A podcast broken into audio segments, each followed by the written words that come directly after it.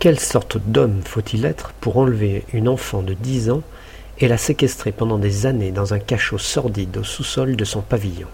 Un détraqué, forcément. Mais Wolfgang Priklopil n'a pas eu le courage de s'expliquer sur le calvaire qu'il a fait endurer à une jeune fille durant huit longues années.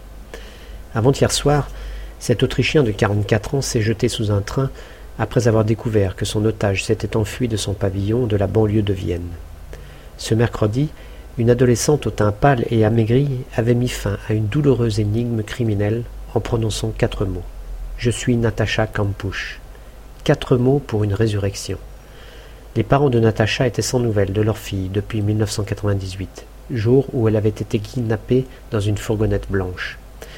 Cet enlèvement qui avait bouleversé l'Autriche connaît donc un dénouement totalement inattendu.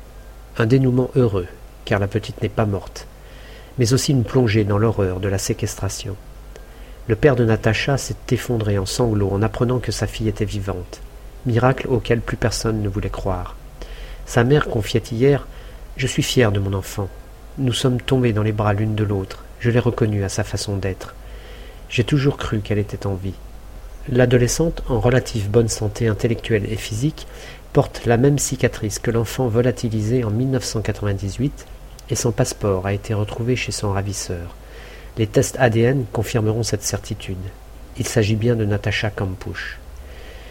Dans les heures qui viennent, Natacha va raconter ses interminables années de captivité dans un misérable cachot, des oubliettes, comme l'ont dépeint les journalistes autrichiens devant les photos de la prison souterraine. On ne sait pas encore si Natacha a subi des mauvais traitements ou des sévices sexuels. Comment cette enfant devenue une jeune femme va-t-elle survivre à ce huis clos passé entièrement coupé du monde? Comme nombre d'otages, Natacha a fini par s'attacher à son ravisseur, à s'identifier à lui, allant jusqu'à s'inquiéter de son sort après son évasion. Selon les psychiatres, il faudra du temps pour qu'elle puisse revivre normalement.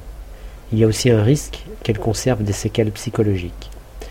Jusqu'alors, un seul cas similaire est connu, au Japon, où une fillette de 9 ans a réapparu en 2000, neuf ans après son enlèvement. En France, l'histoire de Natacha a provoqué un électrochoc dans les familles d'enfants disparus. Il ne faut jamais rien lâcher, confie le père d'Estelle Mouzin, volatilisé début 2003.